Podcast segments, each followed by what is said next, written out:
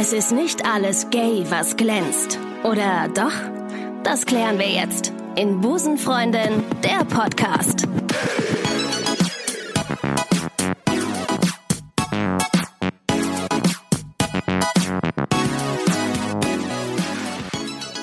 Sage ich herzlich willkommen zu einer neuen Folge Busenfreundin. Schön, dass ihr wieder am Start seid.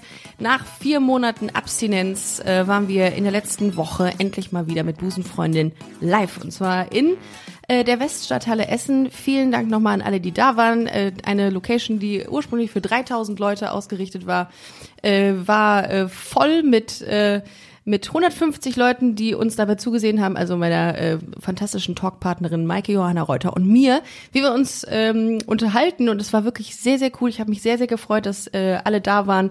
Ich äh, freue mich auf weitere Termine. Wenn ihr mal Bock habt, äh, uns dabei zuzusehen, wie wir reden, dann äh, geht auf jeden Fall gerne mal auf unser Magazin www.busenfreundin-magazin.com. Äh, da kriegt ihr Infos zu Terminen. Wir haben Merch da. Wir haben jeden Tag einen coolen Artikel. Also schaut auf jeden Fall mal rein. Ihr könnt aber auch, und äh, das lege ich euch sehr ans Herz, äh, uns bei Instagram folgen. Und zwar einfach Busenfreundin unterstrich Podcast eingeben. Folgt uns dort einfach mal und ihr werdet immer up to date sein.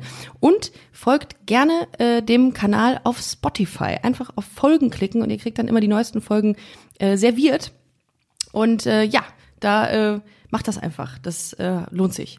Und jetzt kommen wir zum eigentlichen Thema heute, nämlich Rassismus, beziehungsweise Rassismus in der Queer Community. Ähm, ein sehr, sehr brandaktuelles gesellschaftspolitisches äh, System, äh, System äh, Thema. Ähm, ja, klar, nach dem Tod von George Floyd durch, durch Polizeigewalt ähm, war das eben ausschlaggebend dafür, dass ähm, die Debatte ähm, mehr oder weniger ins Rollen kam oder viel stärker ins Rollen kam und in den Fokus der Weltöffentlichkeit gelangte. Viele lesbische Migrantinnen und schwarze Lesben erleben alltäglich Diskriminierung aufgrund von Ethnien, äh, Religion, gleichgeschlechtlicher Lebensweise beziehungsweise Identität, Hautfarbe und Geschlecht. Und deswegen bewegen sich viele lesbische äh, Migrantinnen immer an den Schnittstellen von Rassismus, Fremdenfeindlichkeit, Sexismus und Homophobie beziehungsweise Homonegativität. Und ich habe heute eine wunderbare Talk-Gästin. Ich weiß, Gästin gibt's eigentlich nicht das Wort, aber ich sage es trotzdem, weil ich es immer schön finde. Ähm, äh, begrüße ich heute bei Busenfreundin. Sie hat sich vor einiger Zeit bei mir gemeldet äh, via Instagram, um ihre Geschichte zu erzählen. Sie ist eine Woman of Color, Busenfreundin 24, nee 23, 23, ähm, aus Bonn. Herzlich willkommen bei Busenfreundin Regina. Hallo, vielen Dank, dass ich hier sein darf. Ja, mega, vielen Dank, dass du den ganzen Weg aus Bonn äh, auf dich genommen hast ja. und heute hier bei Busenfreundin bist. Mit Zug und Mit Zug. Fahrrad. Mit Verspätung?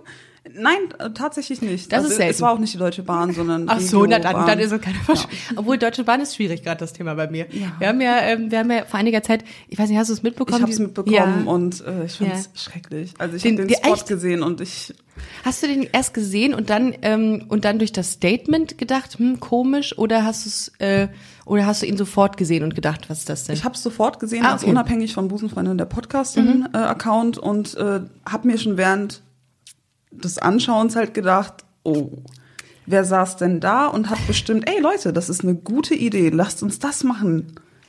Was hat dir oh. da nicht so gut, so gut dran gefallen in dem Clip? Alles. Also alle Klischees, jede Szene war so überfüllt mit Klischees, dass ich gar keinen, also es war einfach nur, ich hab, ich war so schockiert. Ich dachte mir, nee, das kann, das kann, also wir sind jetzt so weit. Man hätte alles Mögliche machen können, aber nicht das. Und ja. vor allen Dingen so aneinandergereiht und in so einer geballten Kraft. Es kamen ja viele Hörerinnen und Hörer auf mich zu und meinen, ja, Ricarda, äh, schön und gut, dass du dich hier dazu äußerst, aber sei doch froh, dass die Deutsche Bahn mal was dazu macht. Das, den Punkt sehe ich ja ein, ne? dass die sagen, ey, wir müssen uns auch irgendwie positionieren. Mhm. Ich hatte auch äh, mit dem Kollegen ähm, Lars Töns Feuerborn und Micha, äh, nicht Micha, Mirko äh, von Schwanz und Ehrlich das Gespräch mit der Deutschen Bahn und ähm, Gut, dass ich ein Update gebe. Das habe ich gar nicht dran gedacht, dass wir dazu auch mal was erzählen können. Äh, und die waren total kooperativ und haben gesagt, ja, äh, cool, ähm, dass wir, dass wir mal in den Dialog treten können. Das war ein super angenehmes Gespräch. Dazu aber demnächst mehr. Und ähm, ja, aber wir haben denen das natürlich so gesagt, wie wir das ähm, aufgefasst haben. Und das haben ja auch schon viele Leute aus der LGBTIQ Plus Community auch so gesehen wie du. Insofern ist das, glaube ich, auch äh, echt schön, wenn man, wenn man so die Stimmen aus der Community mal einfängt, ne, zu solchen Themen. Aber gut, zurück zum Thema. Ähm, wie geht's dir? Mir geht's gut. Ja? Also mein Arbeitstag war ein bisschen anstrengend, aber ansonsten, ja, endlich Wochenende. Stimmt, wir haben Freitag. Ich habe schon ein absolutes Gefühl für, für Zeit verloren. Ähm, magst du dich kurz vorstellen? Ähm, ja, gerne. Also ich bin Regina. Am liebsten ähm, finde ich es, wenn mich Personen äh, einfach Reggie nennen. Das hat sich einfach irgendwann so zwischen 16 und 18 Jahren herauskristallisiert, dass ich das ganz cool finde und mich die meisten meiner Freunde so genannt haben. Und das Reggie. Halt, genau, Reggie, weil das auch einfach so eine kleine Abgrenzung von zu Hause war. Weil ähm, es mir zu der Zeit nicht so gut ging und ähm, das dann halt auch die Jahre darauf nicht ähm, sonderlich gut geworden ist. Und ich dann gesagt habe, ich möchte mich namentlich ein bisschen davon distanzieren. Und äh, bin aber heute auch okay damit, wenn mich Leute Regina nennen. Das ist gar kein Problem. Ja. Und du hast, ähm, du hast mir geschrieben bei Instagram und hast ähm, vor einiger Zeit mal gesagt, ey, ich finde den Podcast cool. Du hast auch, glaube ich, jede Folge gehört. Ja, definitiv seit von Anfang an. Also das ist Balsam für meine Seele. ähm, und ähm, hast gesagt, ey, ich würde auch cool äh, gerne mal was zum dem Thema Rassismus sagen oder auch zu anderen Themen, die wir mit Sicherheit vielleicht auch an, ähm, äh, sprechen können heute. Und ähm, und jetzt sitzen wir hier äh, zu dem Thema. Du hast ja auch ein paar Notizen gemacht, habe ich gesehen, und haben schon im Vorfeld darüber gesprochen, dass du eine eine ähm, ja eine schön eine schön übersichtliche Schrift hast, ähm, die so ein bisschen nach ähm, nach Attest nach nach Schulsportattest aussieht. Genau, ne? also- ja. das sieht aus, als würde man ja ist auch egal, wie die Schrift aussieht, aber ja und du hast ein paar Notizen gemacht. Und ich habe, bevor wir ähm, einsteigen in die Thematik, habe ich tatsächlich so ein bisschen, ich habe mich ein bisschen eingelesen und so und habe insbesondere letztens noch die Diskussion mit jemandem geführt, ähm, dass man Leute eigentlich nicht fragen sollte, woher kommst du? So die erste Frage, die man so stellt, ne? Ja. Weil das einfach auch so ein Teil, so ein irgendwie in gewisser Weise auch schon wieder struktureller Rassismus ist, dass man Leute direkt von Anfang an konfrontiert mit ihrer Hautfarbe, obwohl sie ganz viele andere Facetten haben, die viel wichtiger sind. Ja, das stimmt. Also das ist halt ähm, der Begriff, muss ich ehrlich sagen, habe ich selber noch mal gegoogelt, weil es einfach so oft in Beiträgen fällt. Ähm, das sind die Mikroaggressionen oder Microaggressions. Ähm, ja, der Begriff stand so aus den 1970er Jahren. Das stand auch noch in dem Wikipedia-Artikel. Wir sind Infotainment-Podcast und der wird heute, der wird heute ganz groß geschrieben, der Begriff So, und dazu gehören halt einfach ähm, ja so solche Situationen, in denen du gefragt wirst, woher kommst du denn wirklich? Mhm. Aus meiner Mutter. und ähm, du sprichst aber gut Deutsch. Also das, das sind so diese Dinge. Was fühlst du denn bitte dabei, wenn man das so direkt, wenn man dich jetzt sieht und sagt, äh, ja, die erste Frage dann auf, dann zu deiner Herkunft ist? Ähm, also vor langer, langer Zeit habe ich eher ähm, ja nichts dazu gesagt, weil ich einfach in dem Moment nicht wusste, so, äh, wohin soll das führen und ähm, dann so nach und nach hat sich dann halt herausgestellt oder ich sag mal eher habe ich so meinen eigenen Weg dafür gefunden. So wenn jemand fragt, woher kommst du, dann sage ich dem ja aus St. Augustin. Äh, Ja. Nein, also woher kommst du denn? Ja, aus Windeck. Also ich bin auf dem Land groß geworden. Nein, aber woher kommst du denn so wirklich? Genau das, ja. Ja, das ist halt eine kleine Siedlung, weißt du? Also ich weiß nicht, ob du es kennst. So äh, inzwischen habe ich nehme ich das mit Humor. Es ist halt trotzdem ähm, ja ärgerlich, wenn es immer wieder passiert, Ja. ähm, immer wieder aufs Neue und genau sowas wie ähm, du sprichst aber gut Deutsch. Mhm. Da sage ich inzwi inzwischen einfach sie auch. so ähm, so. Geil. Da Ja, haben wir so- das jetzt mal klargestellt. So, ich Ja. spreche Deutsch, Sie sprechen Deutsch. Ja. Super. Also besser kann es ja nicht laufen. Aber krass, ne? Das ist ja im Grunde ähm, reproduziert man da ja selber. Also die Leute, die sich sowas fragen, reproduzieren, die zeigen ja schon, dass die irgendwie damit aufgewachsen sind.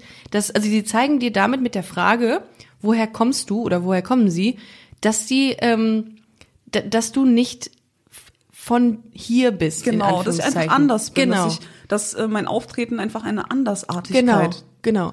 darstellt, Ja. obwohl ich ja gar nicht so anders bin. Nee, null. So, es ist halt sehr oft, ich habe keinen deutschen Pass, Mhm. obwohl ich hier geboren wurde. Und immer wenn ich das sage, fragen die meisten, hey, wie kann das denn sein? Du bist doch hier geboren. Ja, aber meine Eltern hatten keinen deutschen Pass oder die deutsche Nationalität, so ähm, dass ich halt keinen automatisch bekommen habe, weil es 1997 ähm, kein Territorialprinzip gab. Also es gibt ja viele Länder, die haben das Territorialprinzip. Wenn du jetzt zum Beispiel, ich glaube, Kanada, wenn du auf kanadischem Staatsgebiet geboren wirst, bist du Kanadier. Und deine Eltern können sonst irgendwas sein.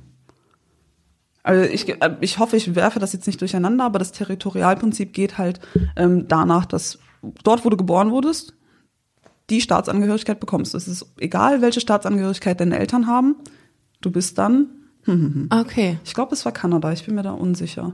Aber den kann man theoretisch dann auch im Nachgang natürlich noch beantragen. Ja, natürlich. Und da kann man auch eine doppelte Staatsbürgerschaft haben. Genau, eben- und da okay. bin da bin ich jetzt momentan dran. So. Äh, Das ist aber mit Angola. Also meine Eltern kommen eigentlich aus Angola. Mhm. Ich bin hier geboren und das ist äh, bürokratisch halt ein bisschen schwierig. Aber jetzt, wo ich, ich sag mal, erwachsen bin Mhm. und mich selber darum kümmern kann, weil es vorher meine Mutter gemacht hat, ähm, bin ich natürlich dran, den deutschen Pass zu bekommen, weil es ein, einfach auch viele ähm, Dinge erleichtert. Also ich habe während meiner Schulzeit ähm, oft erlebt, dass es Auslandsreisen gab oder also längere Auslandsaufenthalte, Mhm. an denen ich nicht teilnehmen durfte, weil ich keine EU-Staatlerin bin.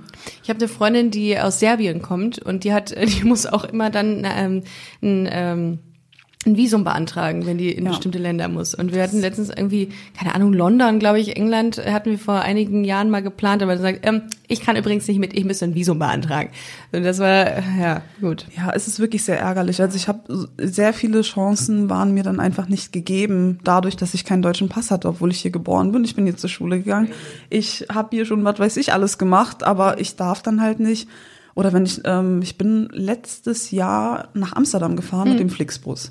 Ach, generell saudoofe Unbezahlte Idee, Werbung. weil es, ups, Nein, ja. weil äh, ja die Fahrt und alles. Auf jeden Fall Riecht's dann immer nach Erbrochenem, finde ich, in Flixbus. Ja. Also unbezahlte Werbung an dieser Stelle nochmal. So, kurz. und äh, ja, Jungs, die nach Amsterdam fahren, ihre Schuhe ausziehen, grandios. äh, und zack, Super. vorbei. Und, dafür, dann, und dann plötzlich irgendwie fünf Stunden. Wie lange fährt man nach Amsterdam? Fünf Stunden? Ja, fünf? Stunden, also ne? von Okay. Köln aus fünf Mhm, Stunden. Okay.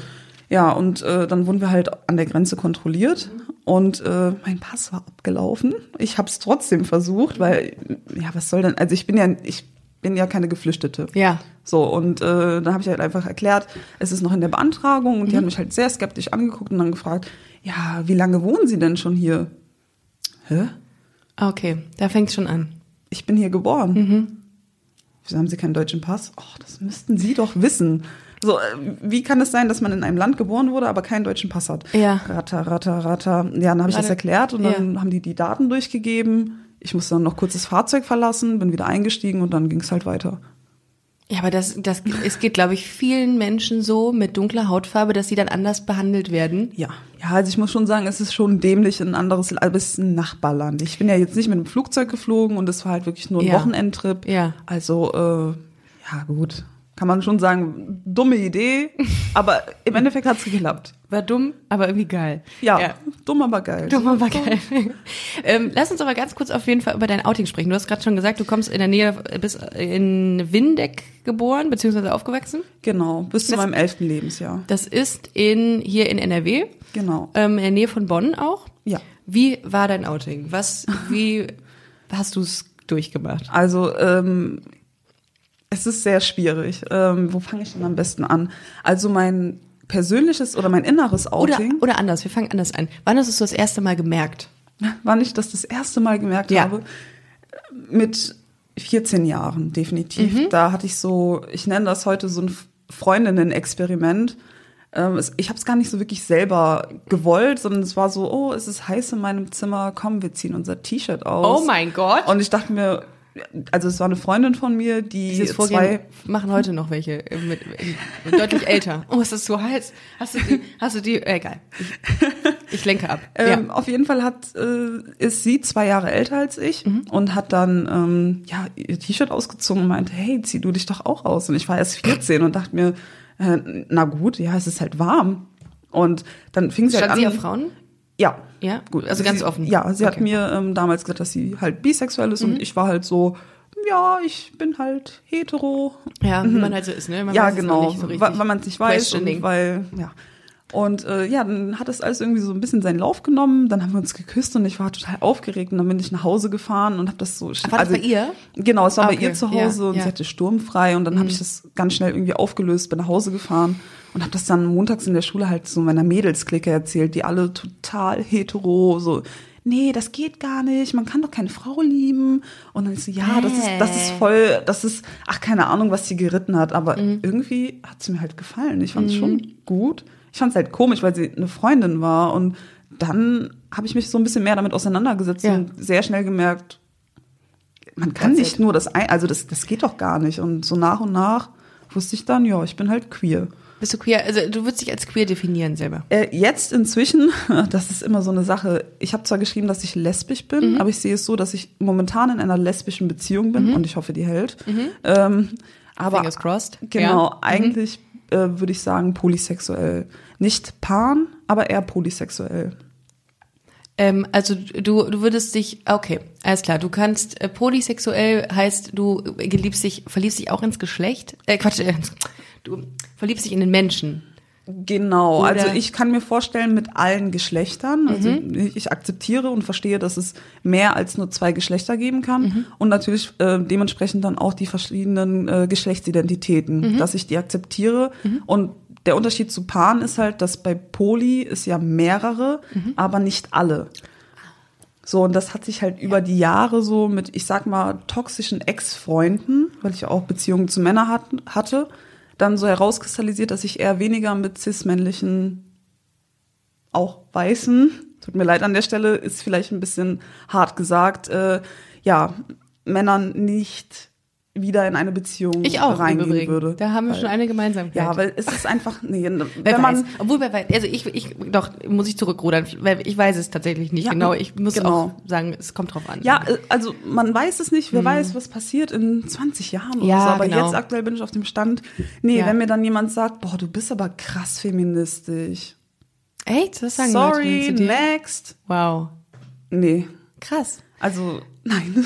ähm, aber du, äh, dann hast du, dann hast du äh, die Erfahrung gemacht, dass es mit der Frau irgendwie ganz cool war und so. Und dann, ähm, wann hast du deine erste Beziehung mit einer Frau gehabt oder mit, oder wann hast du eine Beziehung ähm, gelebt, die nicht in Anführungszeichen der äh, hetero, der dieser norm normale, der normalen Welt entsprach? In Anführungszeichen. Gut, die erste Beziehung, das war dann wirklich 2017, auch in dem Jahr, in dem ich dann leider Gottes von meiner Schwester bei meiner Mutter geoutet wurde. Ähm, ja, das war echt ein turbulentes Jahr. Und zu Anfang des Jahres habe ich damals mit ihr geschrieben.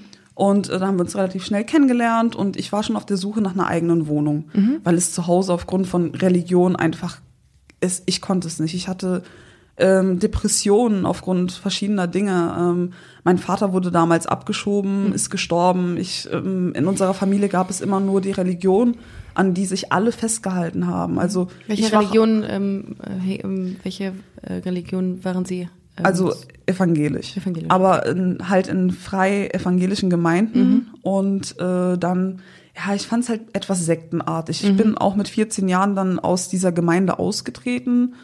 dem Thema Homosexualität auch sehr kritisch gegenüberstehen. ähm, Genau, und ja. da habe ich ja schon gemerkt, hm, ich passe da nicht so ganz rein. Und generell so dieses, ähm, ich habe eher weiße Freunde. Wenn wir in der Gemeinde sind, werde ich eher von den ähm, von den anderen Kindern, die dort sind, ausgegrenzt, weil ich so anders bin. So und das hat halt irgendwie so in mir selber eine Unruhe ausgelöst. Dann kam noch der Tod von meinem Vater dazu und dann 16 bis 18, äh, also bis zu meinem von meinem 16. bis zum 18. Lebensjahr war es halt wirklich sehr schwierig. Ich wusste nicht, wer ich bin ich wusste nicht, was passiert, wenn ich sage, hey, ich stehe auch auf Frauen.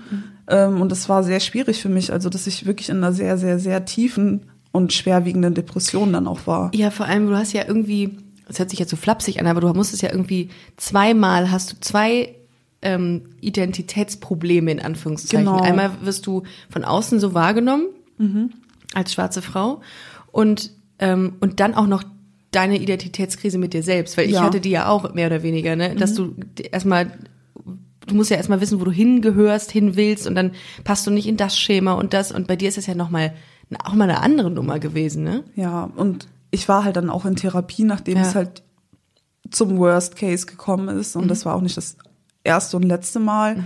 Ähm, und dort, also meine Familie sollte auch zu Therapiesitzungen kommen.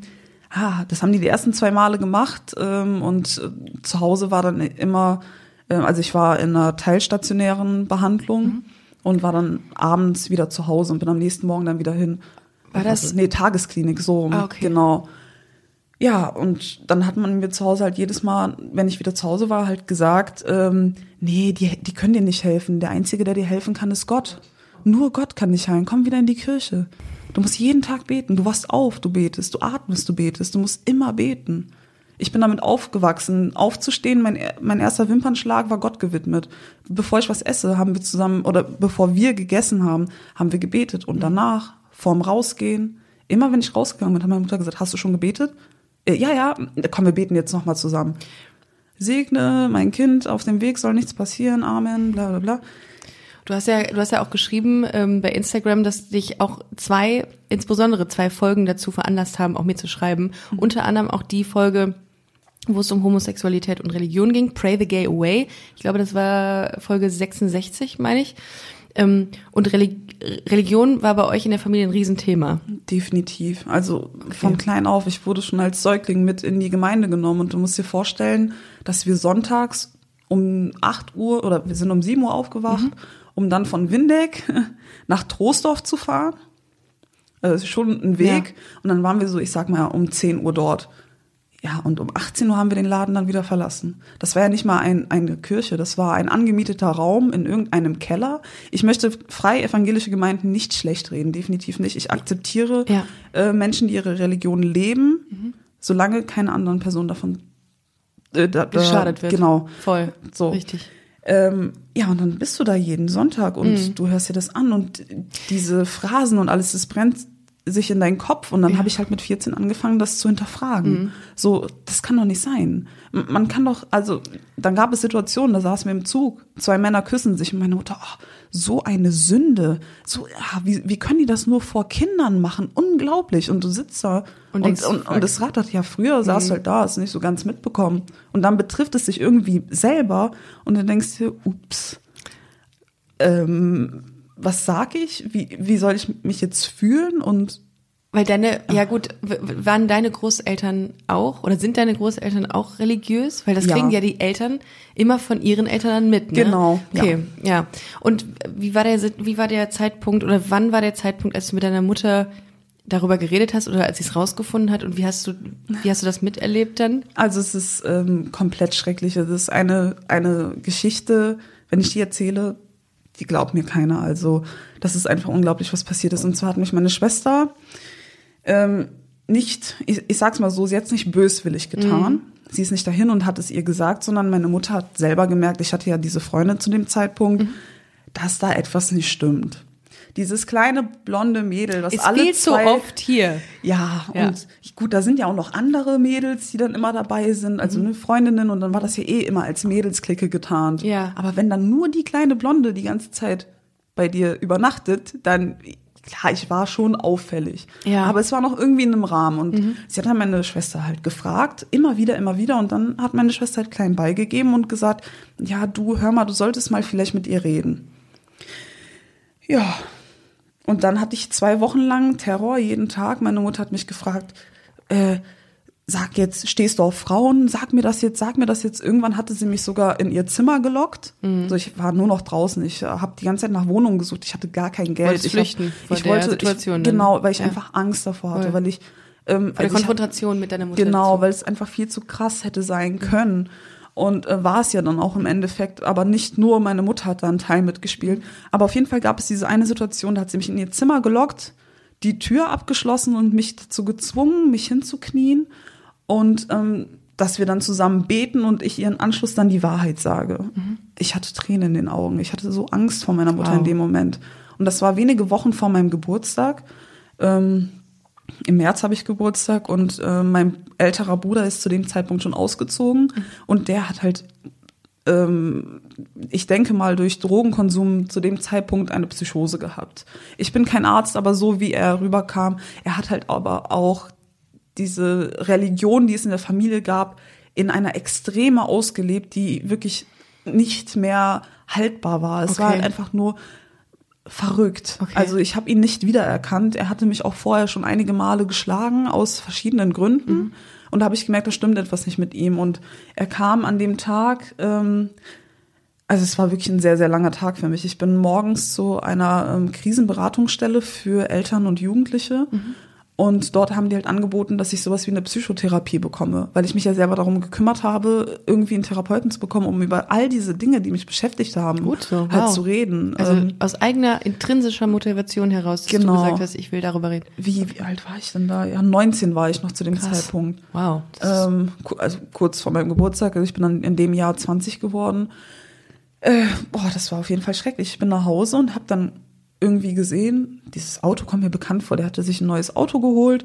Und ich habe noch gar nicht so aufs Kennzeichen geachtet, aber was so hinten drauf lag, kam seinem Auto schon ähnlich. Und ich habe ihm schon gesagt, ich möchte nicht mehr mit dir reden, nachdem du mich so geschlagen hast, habe ich da keine Lust mehr drauf. Bin dann zu meiner, also ich habe dort gewohnt, er nicht mehr. Ich habe dann die Tür aufgeschlossen und hatte, es hat geregnet, mein Rucksack war nass, ich hatte einen Regenschirm in der Hand. Ähm, setze zwei Schritte in die Wohnung und sehe, dass er um die Ecke geschossen kommt.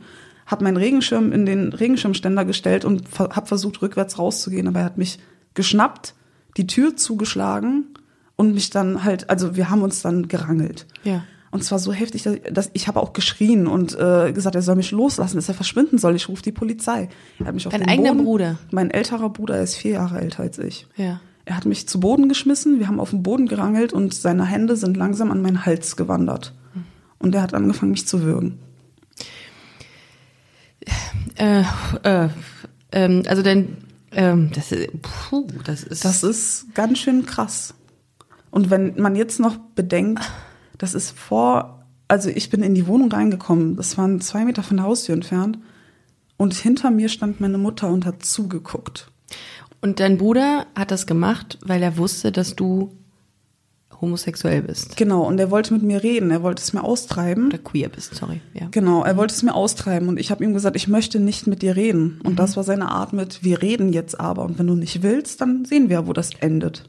Wow. Und meine. Mutter hat zugeguckt und ich habe, er ist wirklich ein stämmiger junger Mann gewesen Mhm. zu dem äh, Zeitpunkt und ich habe versucht, mich zu wehren äh, irgendwie und hatte mein Handy in der Hand und habe versucht, die Polizei einfach anzurufen, weil wenn die dann hören, dass ich irgendwie äh, rumtrete Mhm. oder irgendwelche Geräusche mache oder gar nichts kommt, dann müssen die das doch irgendwie, da muss doch was passieren. In dem Moment hatte ich so Angst, ich habe keine Luft bekommen. Mhm. Ich hatte wirklich Todesangst und meine Mutter stand hinter mir kam in dem Moment, wo sie sah, dass ich mit dem Handy zugange war und hat mir das Handy aus der Hand genommen. What the fuck, was ist das denn? Also was, Ich, ich hatte so, also ich will es jetzt auch nicht zu lange erzählen, das ist halt wirklich heftig.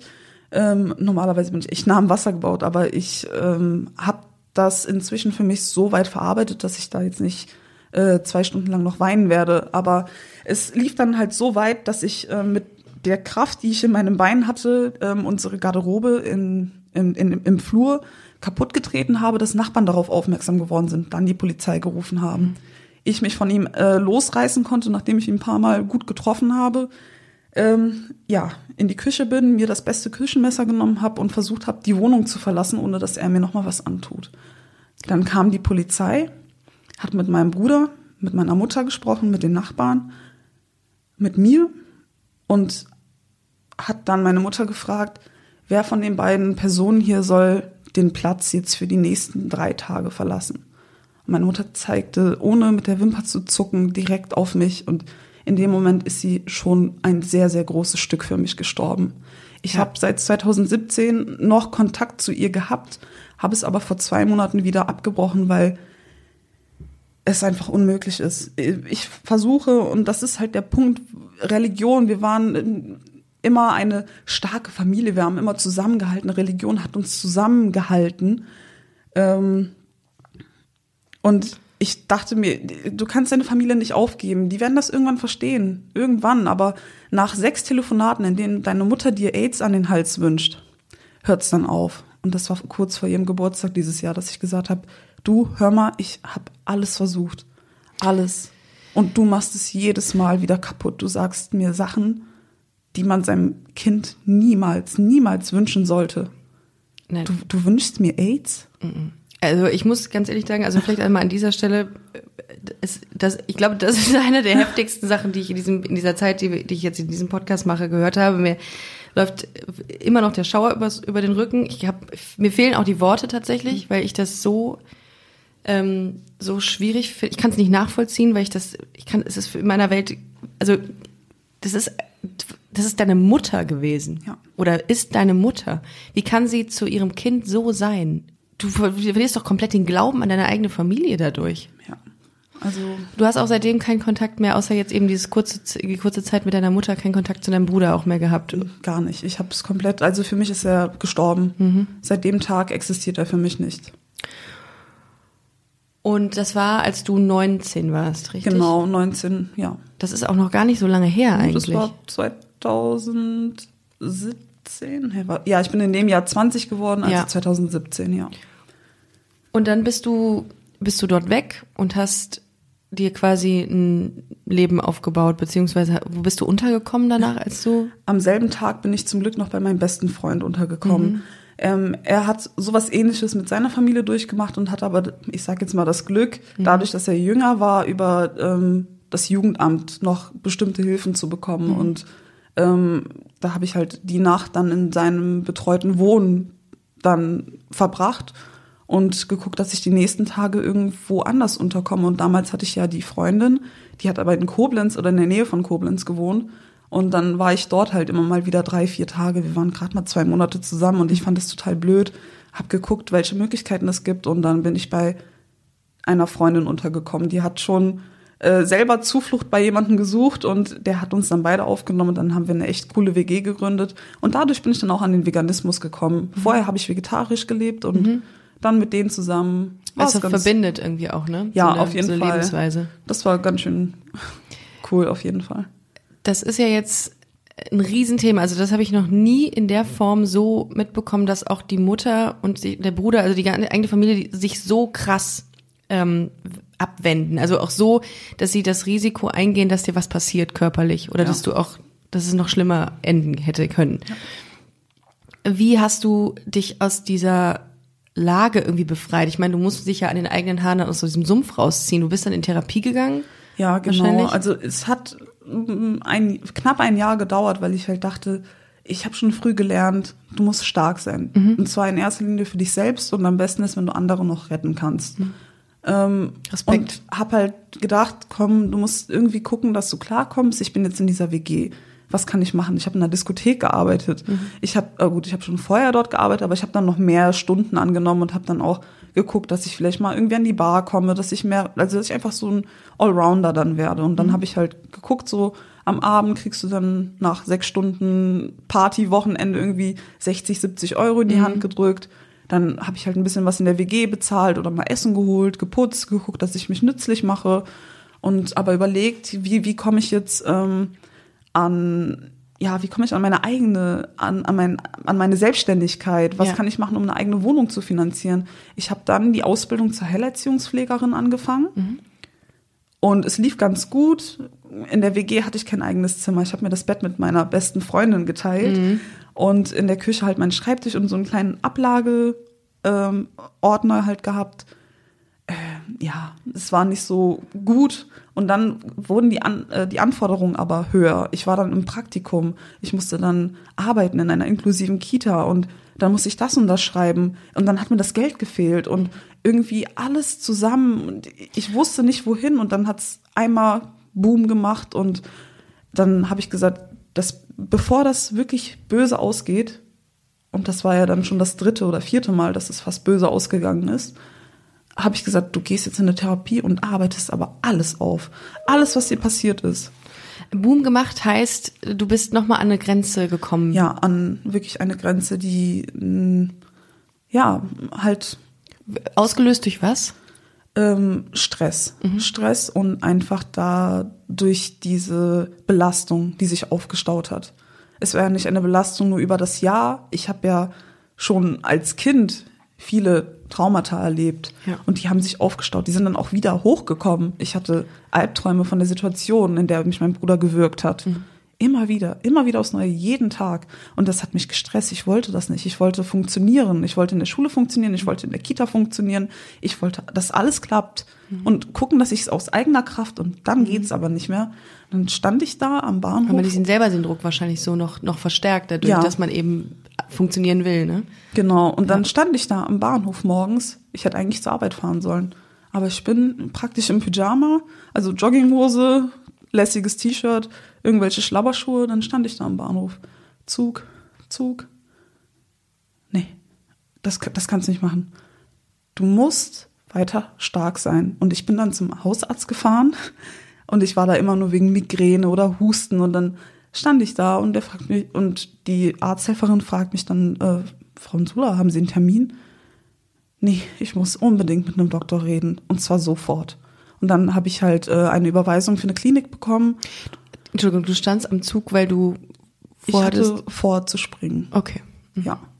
Wow. Und dachte mir aber, nee, das, das kannst du nicht machen. Und anders kriegst du es auch nicht hin.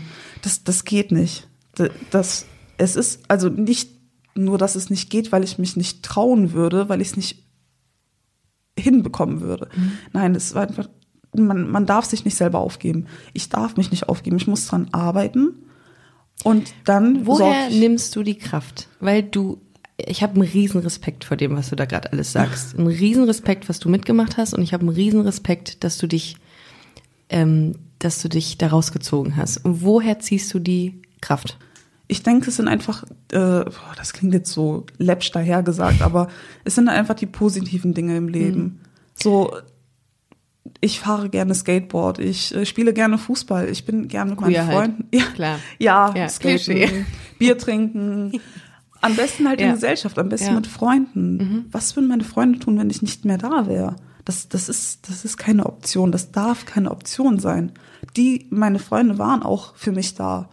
Aber klar, die professionelle Seite, dass ich da einfach mal so zweieinhalb Monate nicht wirklich besuchbar war, weil ich ähm, halt in einer Klinik war und dort jeden Tag die Betreuung bekommen habe, um meine verschiedenen Traumata aufzuarbeiten. Das hat mir so gut getan und das hat mir noch mehr Kraft gegeben, auch offen darüber zu reden.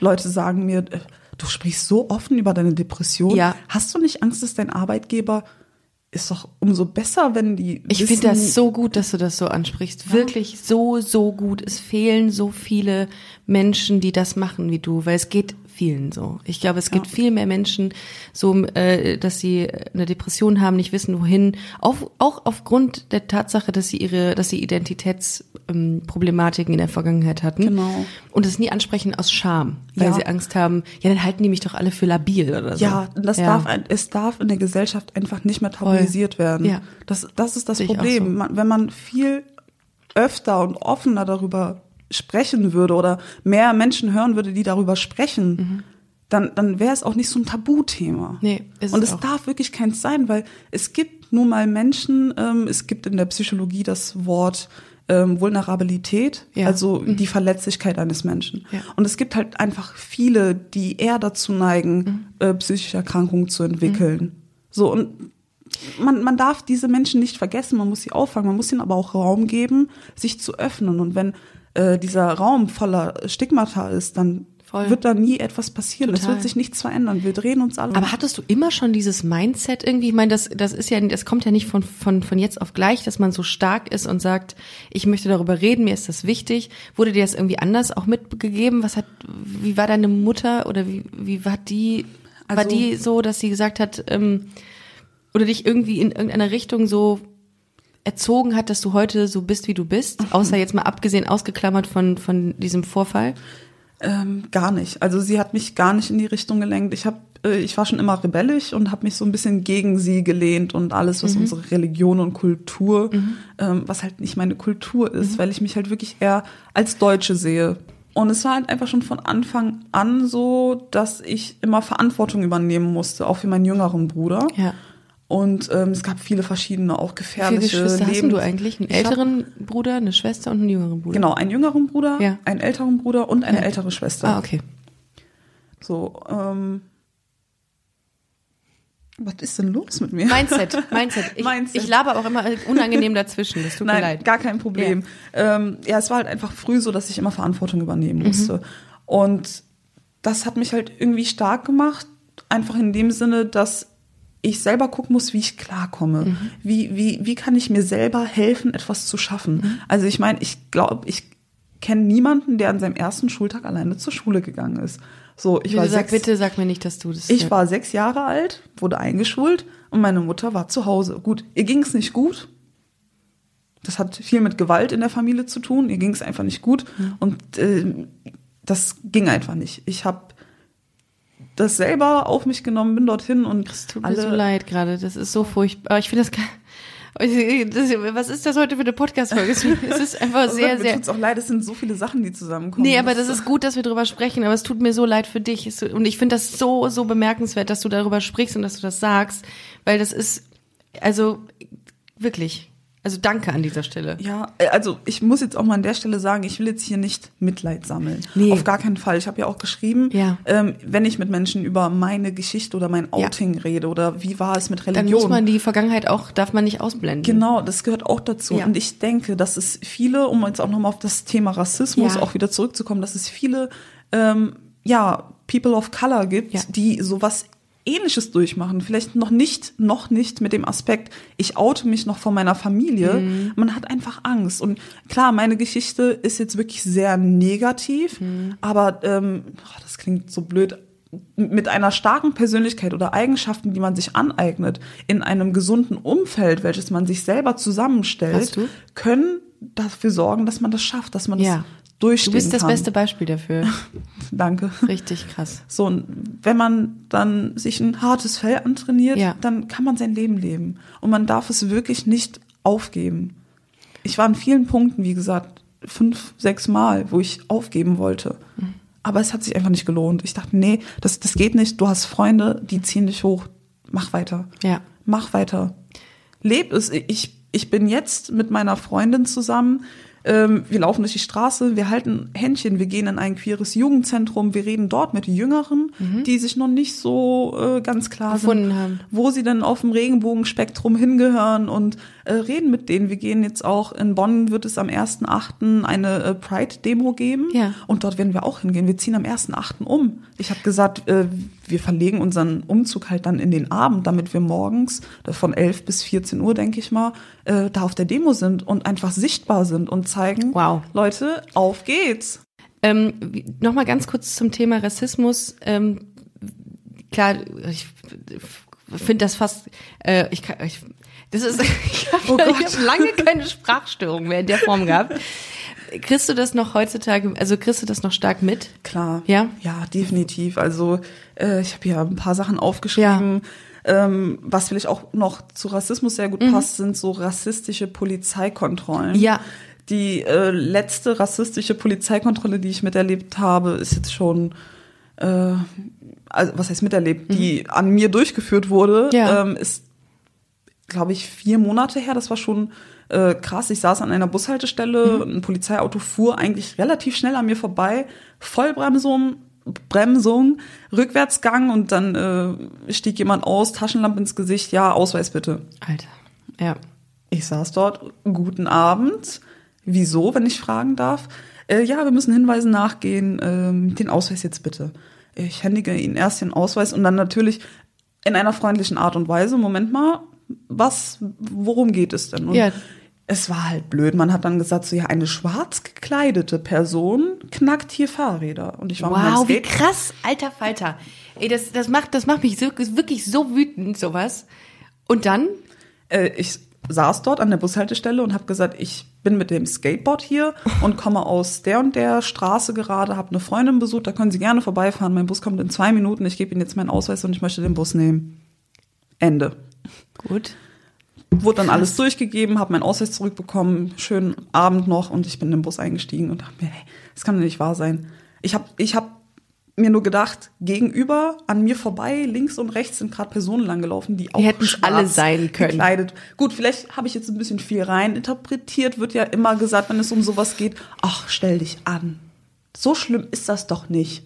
Ja, nee, es fällt schon auf, wenn es immer wieder vorkommt. Ja.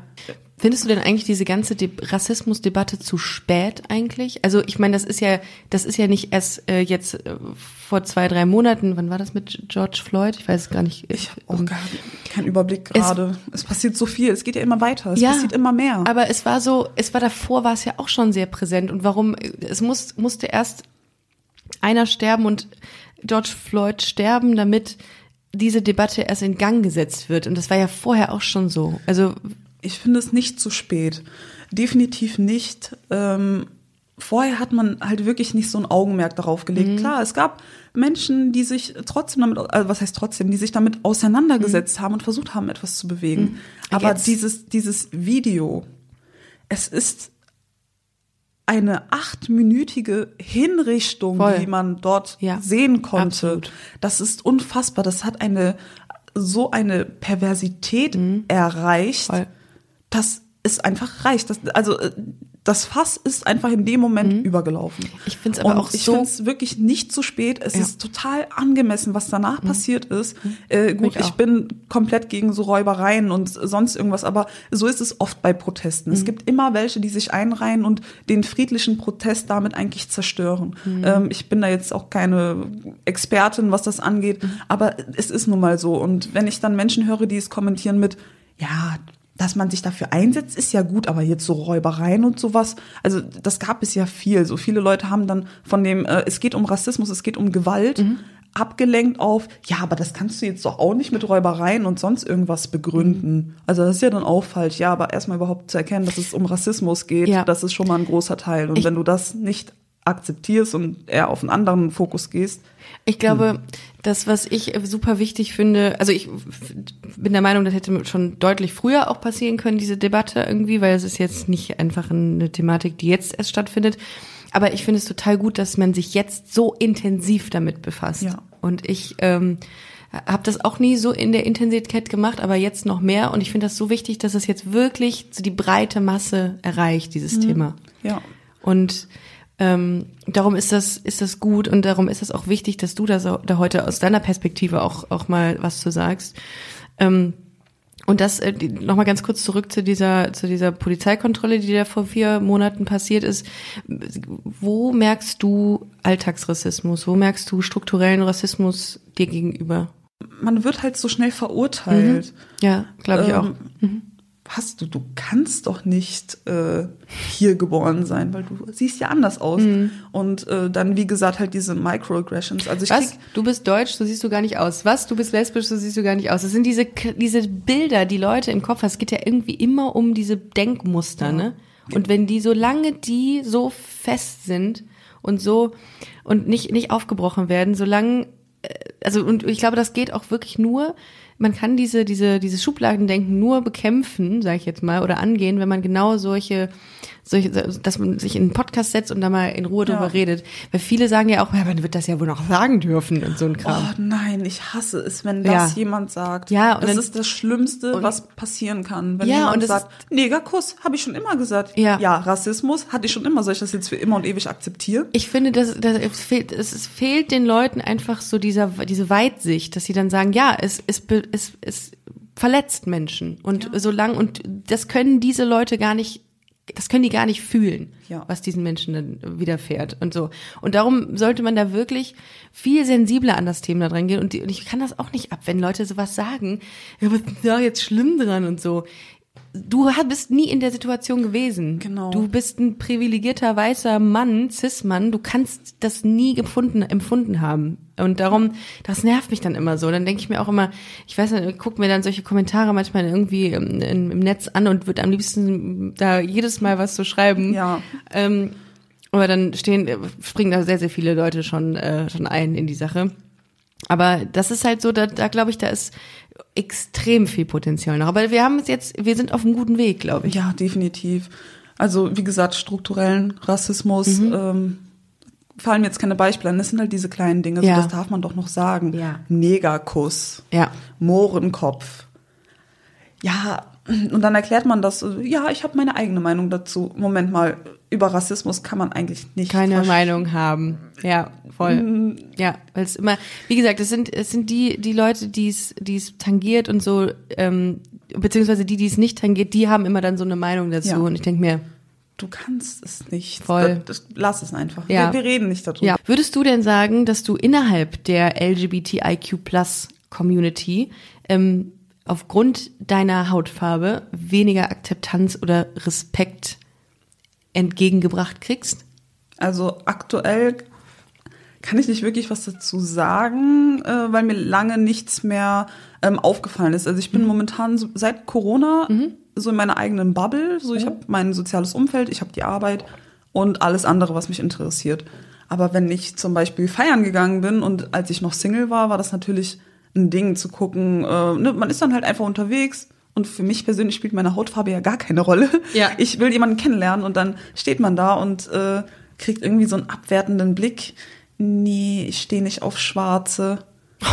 äh, Wow. na gut, dann äh, tanze ich halt weiter. Natürlich hat mich das schon schockiert. Es Das- verletzt auch, oder? Ja, definitiv ist Ja. Mhm. verletzt oder über Dating-Apps, so als ich noch 18 war und mir dachte, hey, ähm, bestimmte Dating-Apps, die man dann halt so benutzt hat oder ähm, Oh, du bist gut. Du Webseiten. bist, du bist gut. Du nennst sie nicht. Kannst aber gerne. Ja, oder typische Seite Lesarion. So, Ah, Les Arions. Mhm. äh, ah ja, genau, Lesarion. Ja. So. Äh, auch typisch Rassismus. So, ach, du sprichst doch, du sprichst doch bestimmt Französisch. Nein, Nein. aber du? Zurück zum Wow. Thema. In der Dating-App hat mich mal, ähm, habe ich eine angeschrieben und sie hat dann mein Bild irgendwie kommentiert mit Wow, voll schön. Und ich dachte mir, wow, die, die steht vielleicht auf mich. Und dann hat sie mir aber selber dann ähm, geantwortet oder mir dann halt eine Nachricht geschrieben, du hör mal, schön, dass du mir geschrieben hast, aber ich stehe nicht so auf Afroamerikanerin. Ähm, wann habe ich gesagt, dass ich Ah, Afroamerikanerin alles auch über einen? Scham Kamm scheren. Ja. Bildungslücke. Und dann war es auch für mich gegessen. Dann dachte Ja. ich mir nur so, komm, wenn du, wenn du, hä? Ja. Das ist doch hier, aber das ergibt halt gar keinen Sinn. Ähm, und das äh, erlebe ich oft, dass Leute sagen, ja, ich finde Afroamerikaner total schön. Gehst du jetzt davon aus, dass ich afroamerikanisch bin oder willst du mir damit sagen, dass du die schön findest, aber mich zum Beispiel total scheiße, weil ich keine Afroamerikaner be- Am Amerikanerin bin, Mhm. Ja. weil ich nicht so diese krasse Story habe, weil ich den Hip-Hop nicht lebe und weil Ja. ich keinen Rhythmus habe. So, ähm, das sind halt so Dinge, die Wie fühlst du dich denn am wohlsten, wie dich Leute ansprechen oder betiteln, sage ich jetzt mal? Was ist für dich am besten, wo du Also- sagst, so möchte ich das, so ich, so fühle ich mich nicht diskriminiert? ansprechen, am besten einfach mit meinem Namen. Mhm. Da kann man nichts falsch machen. Und äh, ja, also wenn man einfach Reggie oder Regina sagt, dann, dann reicht das schon. Aber jetzt so betiteln, Mhm. Ja. Mhm. äh, was ist politisch korrekt, das frage ich mich selber noch. Also dunkelhäutig finde ich mh, Das schwierig. Oder ja. Also ich würde eher sagen, mh, ja, Woman of Color. Ja. Ich fand es total toll, wie ähm, du mich angeschrieben hast, beziehungsweise ihr. Ähm, Woman of Color, das, das Ja. ist es halt einfach, weil Schwarz ist halt so dieses, dieses, ähm, ja, oh, wie soll ich das sagen? Schwarz ist auch einfach irgendwie so sehr, sehr platt auch irgendwie zu sagen schwarz, oder? Ja, aber gut. Also ich kann man- mich, ich, ich versuche mich gerade so ein bisschen in deine Lage zu versetzen, aber es gelingt mir nicht. Aber wenn du sagst, dass du damit irgendwie so auch schon ein Pro leichtes Problem hast, finde ich das total wichtig, dass du das sagst, weil dann kann, dann, weil ich möchte ja nicht in Ansatzweise, dass du da dich irgendwie unwohl fühlst. Aber es ist gut, wenn man da auch das mal sagt, wie, was du empfindest dabei. Ja, also ich finde ähm, generell, wenn man einfach von People of Color Mhm. spricht, gut, wir bewegen uns halt einfach auch in einem Zeitalter, in dem man eher Dinge im Englischen Ja. halt benennt und Voll. dann ist es halt Woman of Color oder Mhm. People of Color. Das, das finde ich ganz gut. Wenn man jetzt ähm, schwarz im Sinne von groß geschrieben schwarz Ja, spricht, das genau. ist ja auch, das ist in Ordnung, Ja. aber so, ja, die Schwarze, im, Ja. also so, wenn das, ja, ich, ich weiß gerade nicht, wie ich das genau beschreiben soll, aber schwarz, groß geschrieben, finde ich gut. Ja. So, und alles andere, was halt irgendwie so ein bisschen missachtend Mhm. ist, eher weniger. Gut. Ja. Ja, ja, da versuche ich mich auch immer schon. Ich habe im, im, in meinem Magazin-Team ist eine liebe Grüße an Sanja an dieser Stelle, ähm, eine ein Mädel dabei, die ähm, sehr sehr sehr politisch korrekt ist und ich frage sie jedes Mal, wenn ich irgendwie was habe, wenn ich was schreibe oder so, ist das okay? Weil sie beschäftigt sich sehr stark damit und ich lerne auch von ihr total und ich will das auch lernen.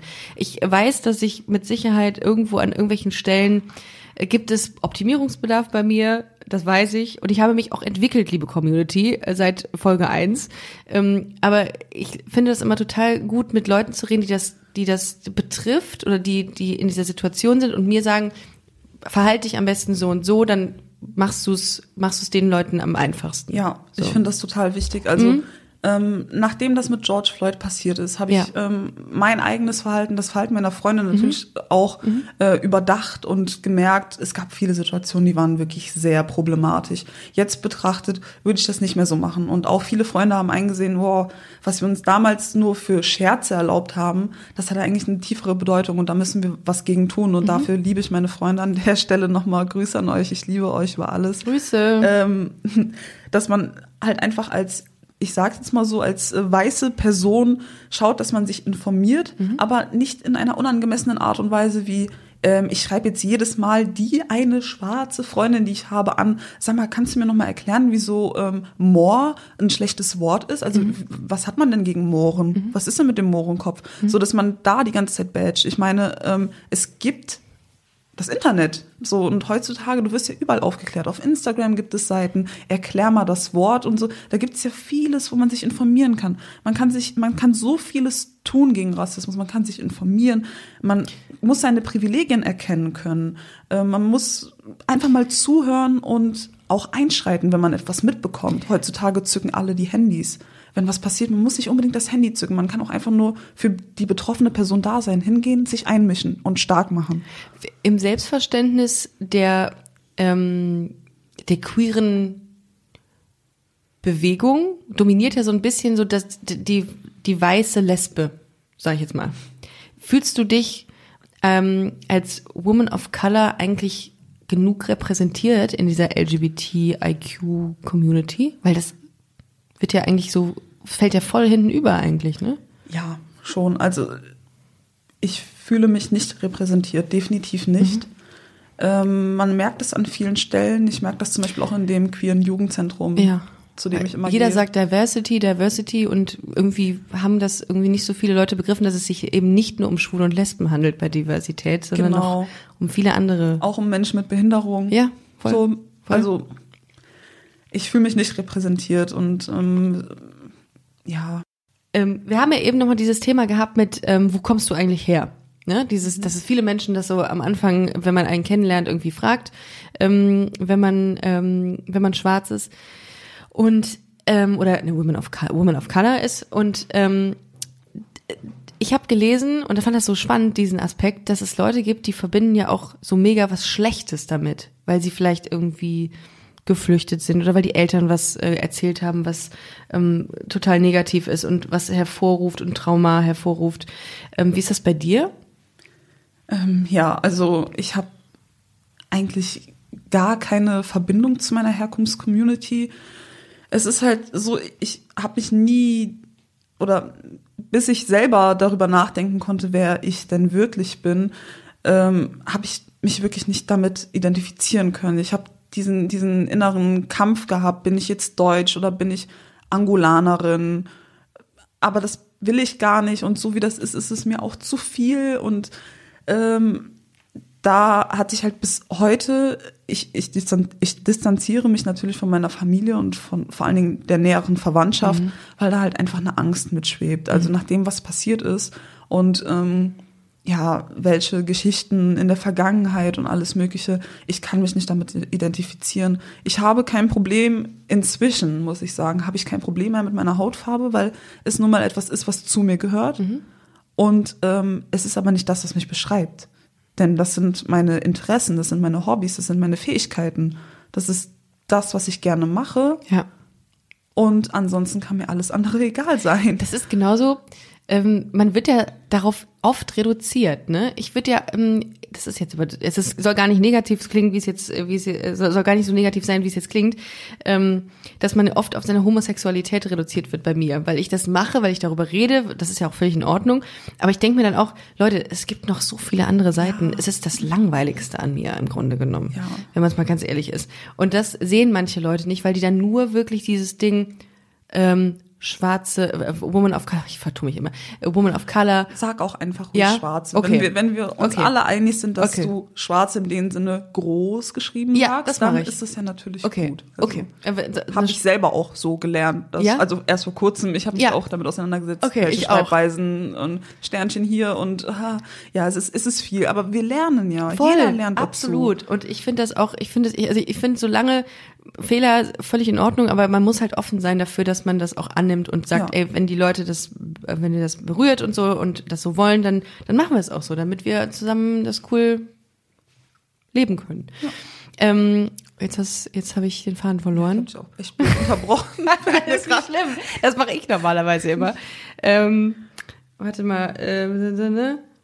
ich könnte eigentlich auch das zurückspulen. Eigentlich, wir nehmen es ja auf gerade. Aber egal. Ja, ich habe. Ähm,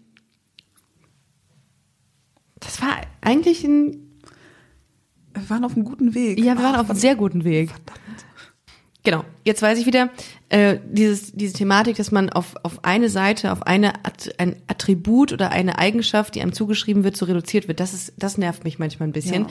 Wobei, wenn man sich damit in die Öffentlichkeit begibt, wie du jetzt zu deinem Thema oder ich zu meinem, dann ist das ja auch gut so. Ich meine, wir, wir stehen Ja. da ja auch für, ne? Aber dass man in den Leuten, in den Köpfen der Leuten auch sagt, hey, das ist nicht nur das Einzige, was uns beschreibt. Genau, ja, das kenne ich. Also Ja. zum Beispiel mein bester Freund, er Mhm. ist schwul. So, und da ist es auch immer, wenn jemand über ihn spricht, ja, der Schwule halt. Äh, Als der ob macht, wir macht nur- so viele Dinge. Du könntest Ja. so viel, er, er singt gerne, er Ja. arbeitet in einem coolen Schuhgeschäft, so, du könntest das, so, der, der coole Teilzeitmitarbeiter, okay, das sagt man jetzt vielleicht nicht so, aber Der, der coole Finanzbeamte. genau der. Aha, und er ist schwul. Ja. Nein, Ja. aber man könnte so viel sagen, oder? Ja. Der, der gerne schwimmen, tanzen, Voll. wie auch immer geht. Ja, genau. Aber ach, es ist dann so jedes Mal aufs Neue. Und ach, Ja. kennst du eigentlich schon den Schwulen?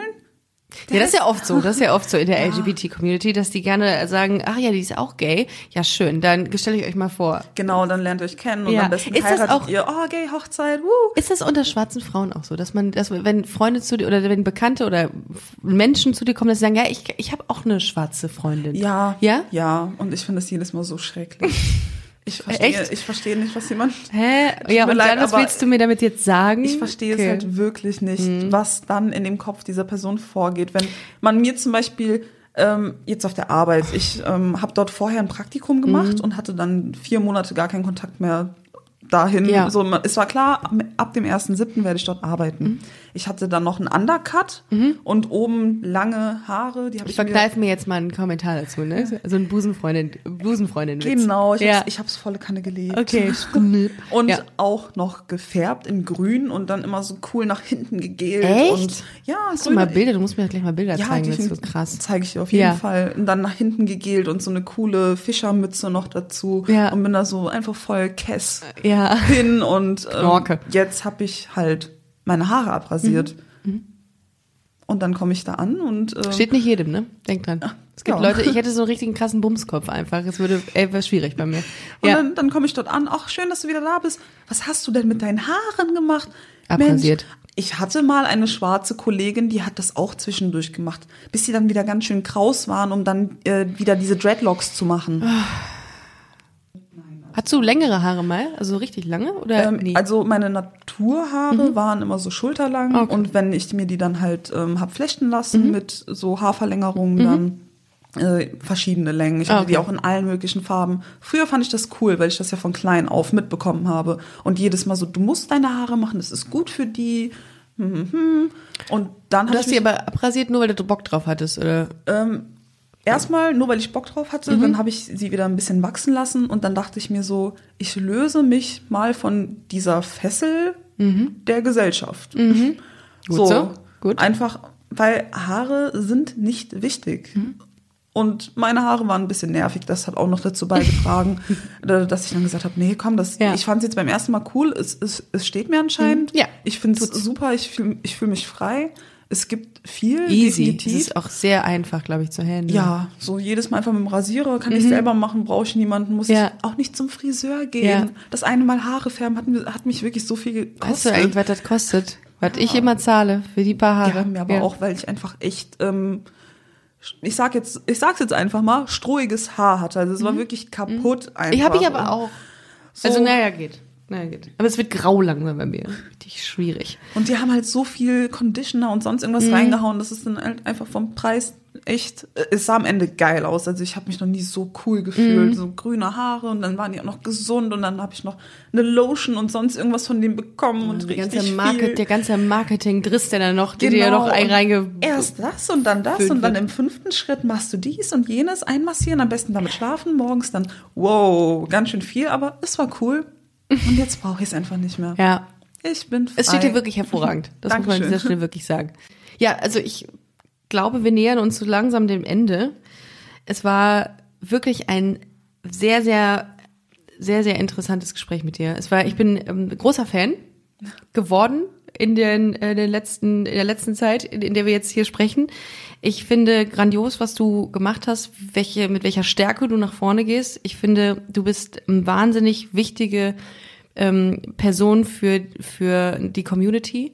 Und ähm, ich hätte voll Bock, noch viel mehr mit dir zu labern, weil ich glaube, das macht, es macht einfach mega Bock und ich finde das total wichtig, dass man das auch, ähm, diese ganze Debatte rund um äh, das Thema Rassismus und auch um die Queer Community mit dir äh, bespricht. Und ich würde mich freuen, wenn du vielleicht irgendwann nochmal Bock hast und nochmal Ja. in die Folge, äh, in den Podcast kommst. Klar, sehr gerne.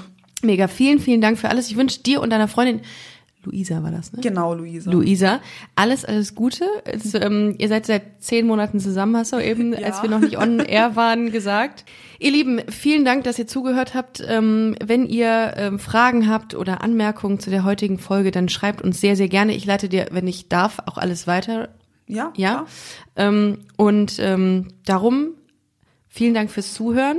Checkt unseren ähm, Instagram-Kanal busenfreundin-podcast und sehr, sehr gerne auch ähm, busenfreundin-magazin.com und denkt dran, folgt uns bei Instagram. Äh, wir sind nicht mehr weit von unserem Swipe-Up entfernt. Dann können wir euch auch ein paar Artikel schöner, ähm, schöner präsentieren. Also, vielen, vielen Dank, Reggie. Und wir hören uns, liebe Community. Tschüss!